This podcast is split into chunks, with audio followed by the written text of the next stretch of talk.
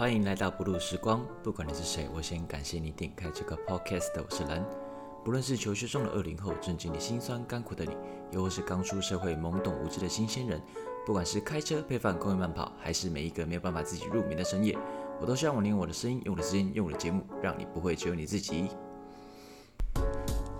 祝福各位听众朋友们新年快乐！二零二一年，我们终于一起撑过去了。我想在这个 Pocket 上面，我已经呃发表过很多我自己个人对于去年的诸多感想，尤其这一集又是新年二零二二年的第一集，所以我还是想要有一个快乐的啊愉快的开始，而当做是一个新的起点的感觉。所以呢，呃这一集我就决定我们来聊一个我自己觉得很有趣的话题——浪漫。身为一个表演艺术工作者，好像。呃，我自己个人对于这种人类特有的内在感情，应该有一个要怎么讲独特的见解。但是呢，我意外的基本上是完全不能说是一个浪漫的人啊，至少在我目前为止的人生里面，还没有哪一任或是呃有哪一个人曾经说过我是一个浪漫的人。比较多的可能就是温柔啊，或是绅士，就这样。换句话说，呃，如果我是一本字典，然后你翻开来看，里面是不会有浪漫两个字的。讲到浪漫，很多人可能会想到惊喜，但我个人就不会说对于惊喜这种东西有特别的好恶。不是说呃我讨厌惊喜，而是我更喜欢那种稳定而确定的关系。可能是因为工作和目前为止的人生都比较居无定所、四海为家，所以呢，我比较喜欢在那种不断的变化里面啊求的不。不变的人跟人之间的连接，那对我来说更为宝贵。举我自己的例子来说好了，我们家附近有一家早餐店，我从小吃到大啊，里面就有我自己的套餐。只要我走进去，然后跟他说一样啊，那个店员就会往你内场大喊的“儿子套餐”，哦，那感觉就很舒服，他就知道我要吃什么。然后还有清新也是，我们家附近的清新，只要我举个手，然后点个头，他就知道我想喝什么，我要喝什么这样。除了这一次我可能太久没有回来，不然其实我每次回来啊，我都会找一样的人，然后去差不多的地方。也不是说我喜欢去那些像是动物园啊，或是猫空什么的，只是我就是很确定，我会很喜欢跟那个人在一起时候的我自己，所以我每次回来都会很想去找他。但这次就刚好没有。那。说回来，就是我真的很喜欢那种在不断前进的路上，然后低头看一下那些不动的东西，像是你去看一条小河，它虽然不断的在流逝，然后不断的在往前流动，你这一秒钟捧起来的水，一旦你放掉，你下一秒再捧起来的时候，就永远不会是同一同一同同一堆水，呵 呵这样讲吗？可是它好像。同时隐喻着有些事情能在变化中保持永恒。哦，我最近也常常想到，跟周围的人，不管是朋友啊，或是谁，都有提过，好像我们就是这样一直被时间推着往前进，它就像是洪流一样。然后，如果我们不前进，不努力，让自己变得更有价值，我们就会被甩下去，我们就永远没有办法再把水捧起来，永远没有办法再抓住任何东西的感觉。所以。让自己变得更有层次，然后变得浪漫，好像也是一个很重要的人生课题吧？我觉得。那么，想要让我这样的钢铁直男，然后让自己变得浪漫，首先是不是要先了解浪漫到底是什么东西呢？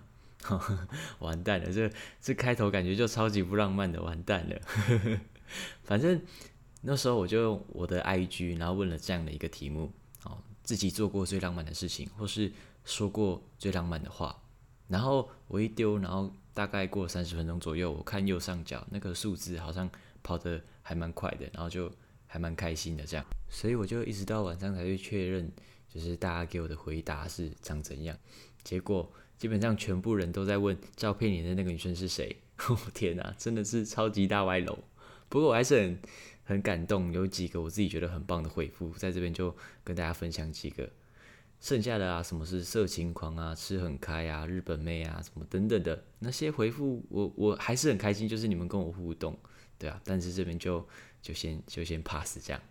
首先，呃，我觉得有一个很棒的是，一个之前我刚回台湾不久，常常会去的一家居酒屋，然后在那边认识的店员分享给我的。呃，他的答案是没关系，我来，出事了还有我。这两句话，如果是真的在自己快要不行的时候听到，真的会觉得很浪漫、很暖。因为我自己也曾经在快要跌倒或是被什么东西打败的时候，被类似的这两句话拯救过。虽然只是看似简单的两句话，但对于那些就已经很忧郁，然后很很不舒服的人，然后在他们耳里，如果他们那时候在冬天的时候听到这两句话，我觉得真的会觉得很舒服。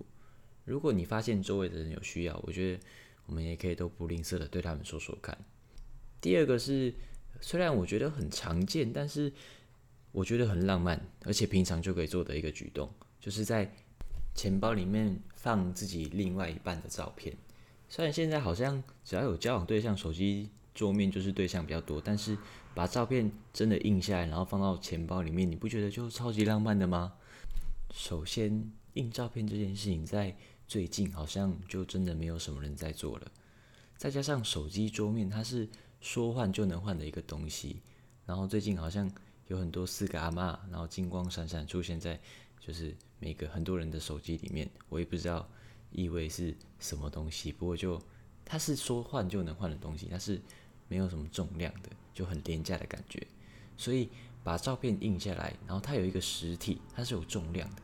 然后你把那个有重量的东西放到钱包里面，那感觉就是完全不一样。你还要特地去印，然后特地去踩呀干嘛的，然后才可以得到的东西。当初我看到这个人的回答的时候，我就觉得哇，她真的是。很像是一个会这样做的一个女生，而且我觉得这件事情虽然就很微不足道，但是却是真真正正存在的那种小浪漫的感觉，是会让我很感动的。然后，如果是我真的不经意的发现，哎，他钱包里面有我的照片呢，哇，那感觉一定就很幸福的感觉。那前提要是另外一半呢，如果不是的话，就觉得毛毛的。最后一个是来自我的国小同学，然后他的回答是。告白做一张卡片，放到他推荐我的书的二十页，会刚好只剩下“我喜欢你”四个字。我觉得这个方法同时兼具浪漫跟创意，这让我想起我曾经演过、也读过、嘛很认真的去剖析过的一个切可夫的剧，叫《海鸥》。里面的女主角妮娜也曾经写过一张小纸条给她崇拜而且喜欢的作家特里格林，上面只写着一本书第几页。然后叫这个特里格林去自己家的书房里面找。等到特里格林找到那本书，翻开那页的时候，上面写着：“如果有一天你需要我的生命，就尽管过来把它拿走吧。”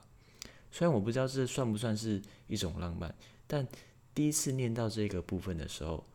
可以知道这个妮娜是真的深深爱着这个特里格林，就像每一个勇敢跨出那一步去向爱慕之人表达自己想法跟感情的人。我当初看到这个国小同学的回答的时候，其实要怎么讲呢？就是跟上一个回答的那个人一样，就觉得嗯，很像，很像他会做的事情呢。因为他刚好也是读那种要怎么讲艺术类的，然后现在也在做那相那方面相关的工作，就会特别需要这种个性跟浪漫。所以我那时候看到，我就觉得哇哦，很酷诶。特别是在这种素食关系泛滥的时代。你知道交友软体的普及，让我们不论是男生或是女生，好像都可以撒网捕鱼，快速的找到适合自己现在的对象，或是更糟糕的，对你来说简单对象，好入手的哦，so easy，让我们好像忽略了，你知道吗？磨合或是这种需要的小浪漫，把关系变得很廉价，然后反正这个不好，我再去找下一个就好，然后认真的面对每一个在自己生活圈、工作圈的人。活得太认真的人，就反而就显得突兀。随着身边透过交友软体去谈恋爱、找对象的人越来越多，然后各种配对节目的出现，不管是美国、日本或是韩国，就很多那种什么单身级地狱啊等等的。然后那种节目的出现，我发现人和人那种深层的那种要怎么讲意味，就是互相重叠的那种感觉。那种关系越来越稀有，然后越来越少。这也是为什么我觉得我这一次很想要讨论这个题目的原因。我在日本的时候，我那种时候刚去，我很意外，日本人跟人之间的距离怎么会这么遥远？就是跟台湾差很多。然后我这次回来又发现，哇，台湾人跟人之间的距离，哦，虽然台湾人还是比较近一点点，可是又好像就是又又变得很很很有礼貌的感觉。虽然这是一种文明的展现，可是我觉得有时候会少一些人情味。对啊，以前你会发现一个人，然后你对他很有很有兴趣，然后你想要跟他就是变成朋友。然后像是比如说你在 Seven 好了，你在 Seven 遇到他，然后遇到那个店员，然后觉得他对你很对你的胃，啊，你不一定要想要让他变成你的伴侣或是什么东西的，但是就是你很想要去认识他，你要怎么开场？你会先在心里面先天人交战，然后在心里面排练无数次，那开场白要怎么怎么做，要怎么想要说出什么话，然后终于鼓起勇气要去做点什么的时候。结果张嘴，从喉咙里面吐出来的东西就只有嗯嗯呃那个呃没有啦，大冰拿，谢谢，知道？但就是这种东西，我是觉得是很需要练习的，不管是未来或是你在跟不认识人说话的时候，我觉得它是一个必备的技能。可是现在至少我周围的人，我我知道的，好像都没有再去做这种嘛，看似很荒谬，可是却。很实际，然后很可以成为回忆的这种这种东西，就是已经已经没有了，被被逃避了。我们很顺理成章的就选择了那个比较自然、比较轻松哦，比较不用冒险的选择，就是交友软体。我现在问最近的小孩，就是我回学校教课嘛，我就问那个小孩，你有没有收过情书？他说没有，诶，我会觉得很奇怪啊，因为你在。同一个环境，然后生活这么久，你应该会总会吸引到某些人吧？有一句话是这样讲，就是你不管怎么转，你的屁股都在你的后面，所以你不管是怎么样的人，都会有人欣赏你吧？就是对啊。可是他既然说没有，就是没有情书就算了，然后也没有信啊什么的。就现在好像越来越不喜欢写信，越来越喜欢那种，那顶多就传个来那种比较没有温度的东西。我之前有读过一句话，就是活得太清醒本来就不是一件浪漫的事情。有时候我会觉得，好像我不应该去想到这这这这里，就想到这么多。可是我看到现在，他们遇到喜欢的人，知道他们会哇，这个妹好漂亮，然后就直接往右滑。